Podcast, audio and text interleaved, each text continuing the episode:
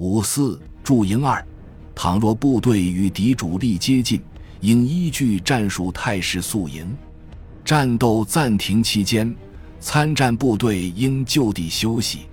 对骑兵和摩托化部队有特殊的驻营要求，参见第二百一十二段、第二百二十四段、第二百二十五段。为高级指挥官和下属指挥官选择指挥部时，重点必须置于信息和命令在最短时间内的无摩擦传输。信号通信要求和道路状况都应加以考虑。高级指挥部和下至团级的下属指挥部的相关职责，要求他们的宿营地尽可能设在城镇或房屋内。为宿营地域提供的防空掩护级别，由防空部队提出建议。在一场延长的宿营期间。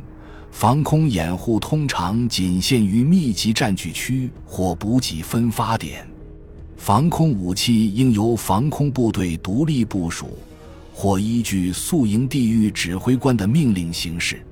高级指挥官负责建立防空部队与其他部队防空武器之间的协调。调拨给其他部队的防空人员应分配在防空部队的观察和预警力量中，也可以独立安排。防空武器对敌机的射击不应受到限制。宿营时，防空工作通过被动措施加强。这些措施包括：避开小而狭窄的村庄和规模虽小但却显眼的树林。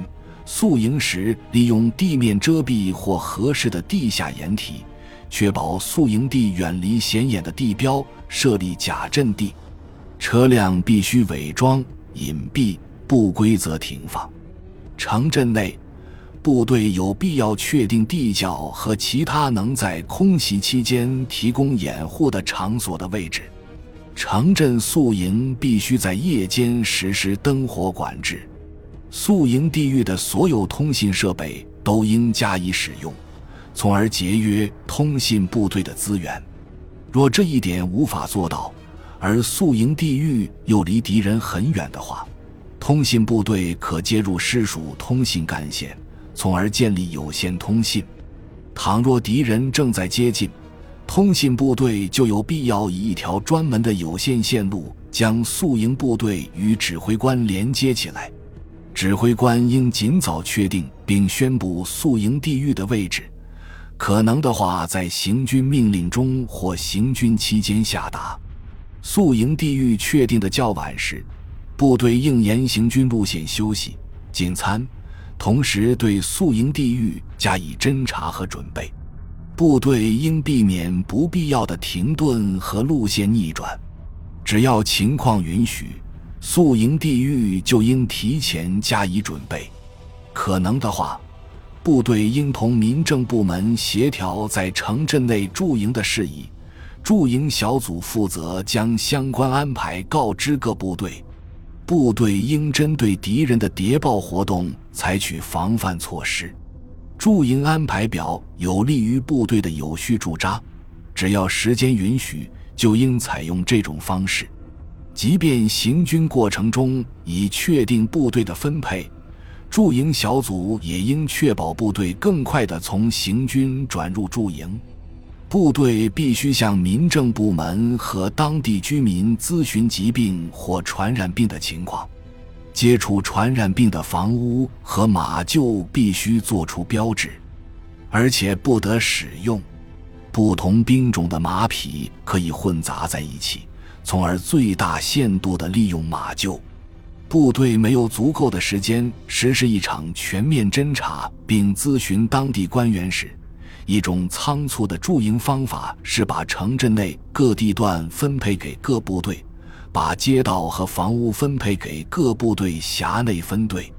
参谋人员应住在一起。可能的话，各部队应派军官赶往前方接管受领的地段。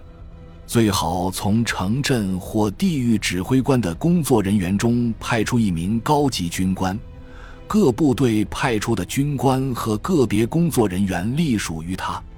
城镇营地的各个地段其边界必须易于识别。分配这些地段时，指挥官必须考虑其防御以及部队驻营是否合适。城镇营地的每个人必须知道他的顶头上司在哪里，每个领导必须知道直接下属的所在地。宿营地域指挥官在各部队所派军官的陪同下，应在行军前侦察并建立宿营地域。每支开抵的部队立即修建宿营地。各部队事后调整位置，意味着减少部队的休息时间。除非有最令人信服的理由，否则不应采取这种措施。指挥官通常将多种不同类型的驻营地域分配给驻营群。如果驻营和命令的传输在休息期间加速，部队就应组建这种驻营群。通常说来，驻营群与现有或计划中的行军群及战斗群相对应。驻营群的驻营工作由驻营群指挥官负责，并把自己的部署和指示汇报给上级，除非高级指挥官另有规定，否则每个城镇营地的指挥官也担任城镇卫戍指挥官。团级或更高级别的指挥官获准将这一职责委托给另一名军官，包括参谋人员。如果各部队占用的区域尚未划分完毕，城镇卫戍指挥官应予以指定。他负责外部警戒措施、指挥部的准备和内部组织。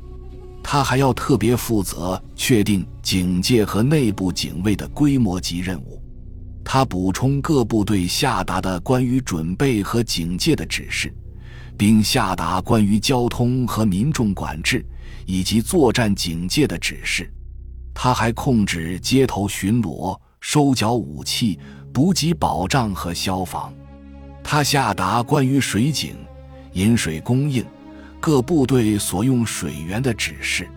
他也下达为患病或负伤人员及牲畜提供医疗和兽医救治的相关指示，必要时还包括清除化学污染的措施。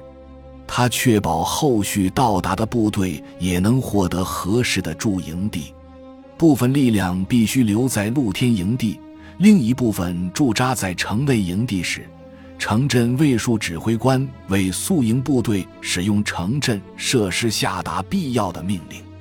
供水必须加以控制，以免城镇受到火灾的危害。所有部队必须遵守城镇卫戍指挥官的命令。感谢您的收听，本集已经播讲完毕。喜欢请订阅专辑，关注主播主页，更多精彩内容等着你。